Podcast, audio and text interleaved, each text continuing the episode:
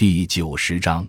经验归纳无限责任的中央政府信用嫁接公司化的地方政府信用。一般来说，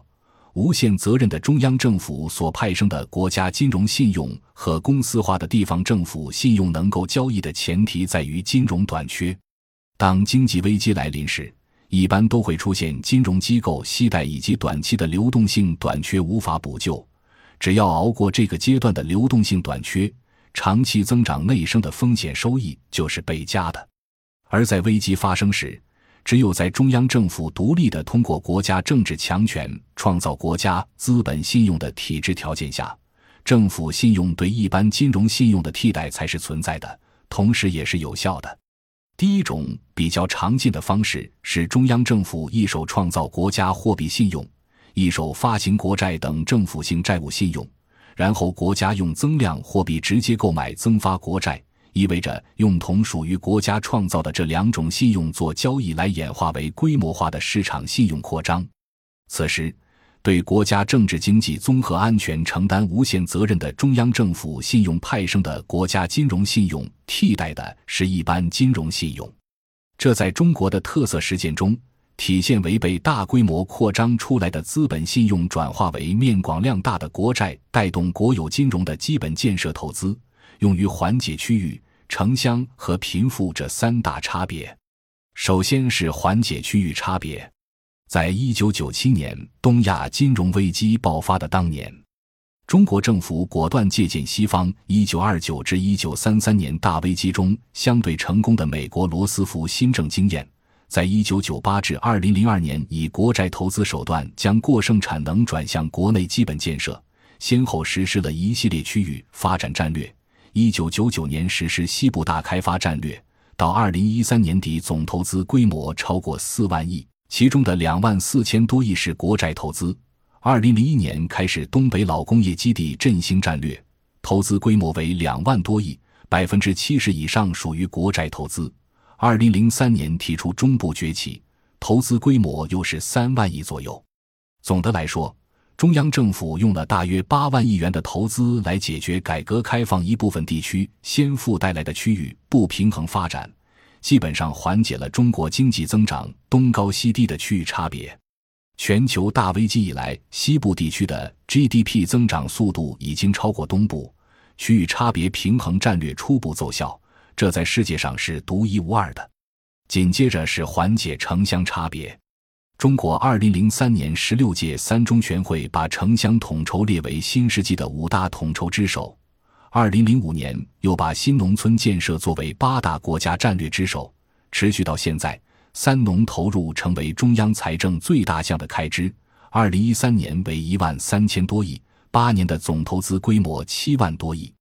这个史无前例的。基本建设和社会建设双管齐下的大规模农村投资，客观上起到了缩小城乡差别的作用。十八大以后需要通过深改予以缓解的是这个大规模投资期间反而拉大的贫富差别。第二种是公司化的地方政府可以在政府角色和企业角色之间相互转换，地方政府信用可以替代资本信用。按照西方的二元对立思想。国家与社会、政府与企业是对立关系，但对于园区来说，中方主导时期与新方主导时期相比的一个重要转变，是随着园区治理结构改变为政府公司化、政企合一而来的。收益来源由单一的土地盈利性出让转变为土地出让金加园区财政税收的总地租内涵，即使土地出让的价格低，但企业入驻后上缴的税收是增加的。这可以弥补土地的收支缺口，因此，园区管委会既是开发区的政府管理主体，也是开发公司，可以随时在政府信用和公司信用之间相互转换，而且这个转换是相对平滑的，因交易费用内部化而使制度成本近乎为零，既可以以公司形式要求国开行给他发放贷款，又可以以政府的身份。以本地掌控的可开发资源土地作为抵押来获得外部投资，最终，当公司型政府可以随时转换政府角色和公司角色时，所产生的制度收益也是倍加的。第三种是不同的政府信用之间也可以相互交易。尤其是中央政府信用和地方政府信用，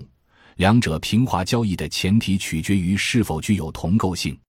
中央政府因承担国家的无限责任，而以无限责任的方式创造承担无限责任的国家金融信用。据此看，国开型就是最直接体现无限责任的国家信用工具。而且，只有中央政府能够用国家强权来创造货币信用。所以，现实生活中普遍发生的是，处于资本短缺的公司化地方政府将政府信用转化为公司信用。去对接中央政府赋予无限责任的国家金融信用。此外，还需强调的是，国家金融信用所替代的不是一般性金融信用，而是长期的基础性投资。基于风险控制的需要，一般性金融的主要业务大多是短期贷款和设备贷款，固定资产贷款相对很少，即使有，也是需要抵押品的。而区域性的基础设施建设这样的投资大。回报周期长的项目属于商业金融难以涉足的长期投资领域，比如国开行在园区的贷款就是基础设施建设投资。既然很大程度上能够提升园区的地产价值，那就会因符合周期性规律而在经济高涨期产生倍加收益，包括园区一期投资中的环金基湖治理等公益环保项目。因此，一般认为。金融信用用于环保方面的投资是没有回报的。国开行作为无限责任的中央政府所派生的国家信用工具，并不是单纯的介入环保投资，而是参与对园区的整套组合打包贷款，包括有升值潜力的基本建设在内。最后，作为土地所有权主体的园区政府，则是用整个土地升值后的预期倍加收益来统一偿还。这就是两者成功合作的内在运作机制，同时，这也解释了国开行自成立以来一直支持并不能获得产业短期收益回报的国家两级一支工程基础设施加基础产业加支柱产业，而仍能维持百分之九十五以上的贷款回收率，因为国开行选择与地方政府或者大型国有企业合作，而这两类机构。都是能够将投资收益所产生的总地租增量，再通过政府的强制性措施，如税收、财政预算外收入或者其他方式，相对集中地以现金方式收回，从而履行对国开行的还本付息责任。当然，并不是所有的公司化地方政府信用都可以直接与中央政府信用平滑结合，园区能够对接国开行投资。客观上是因为园区管委会虽然作为地方政府，却有着代行国家体制的条件，因其承接国家重大战略任务而特有的举国体制特征，而且其身份是可以在政府角色和公司角色之间相互转换。也就是说，园区政府很大程度上具有无限责任特征，与无限责任的中央政府具有同构性。综上所述。园区先后历经三次宏观经济大危机，都可以化危为机，其得以逆周期发展的原因，就在于地方政府可以占有实体资源，成为土地资产和其他实体资产所有权主体；中央政府又可以占有信用资源，创造债务信用和金融信用。客观上，处于产业资本阶段的园区政府，主导着本地资源的资本化过程。保证长期并且可持续的资本化产生的所有权主体收益。新世纪初的国有银行商业化改制完成之后，金融权力上收中央政府，中央政府则顺势进入金融资本阶段。本文案例中，中央政府所创造的国家金融信用，通过国开行这个工具去直接跟政企合一的园区结合，表明恰恰只有中国这样的无限责任政府。才有如此操作的条件和空间。如果是西方模式的有限责任政府，那只能让有限责任公司通过自由市场去干，而后者因为投资人承担责任有限，不可能包下全部风险，而一定要求有向社会转嫁代价的制度。所以，西方制度具有风险与收益不对等，势必对外转嫁成本的内在机制。因此，中国得以化危为机的逆周期调节中的重要经验。是中央和地方政府信用的两种转化及其所派生的两种替代：中央政府的国家政治强权转化成国家货币信用。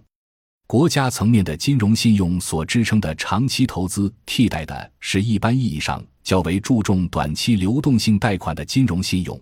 地方政府的政府信用转化成公司信用，政府信用和公司信用之间可以相互替代。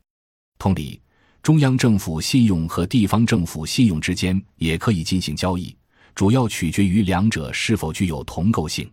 本文是国家社会科学基金重大项目作为国家综合安全基础的乡村治理结构与机制研究十四 ZDA 零六四。国家社科基金年度项目粮食金融化与我国粮食安全战略研究十四 BGJ 零四八，北京市社科基金重点项目城乡二元结构下改善社会治理研究十五 FXA 零零三的阶段性研究成果之一，作者为温铁军、高俊、董晓丹。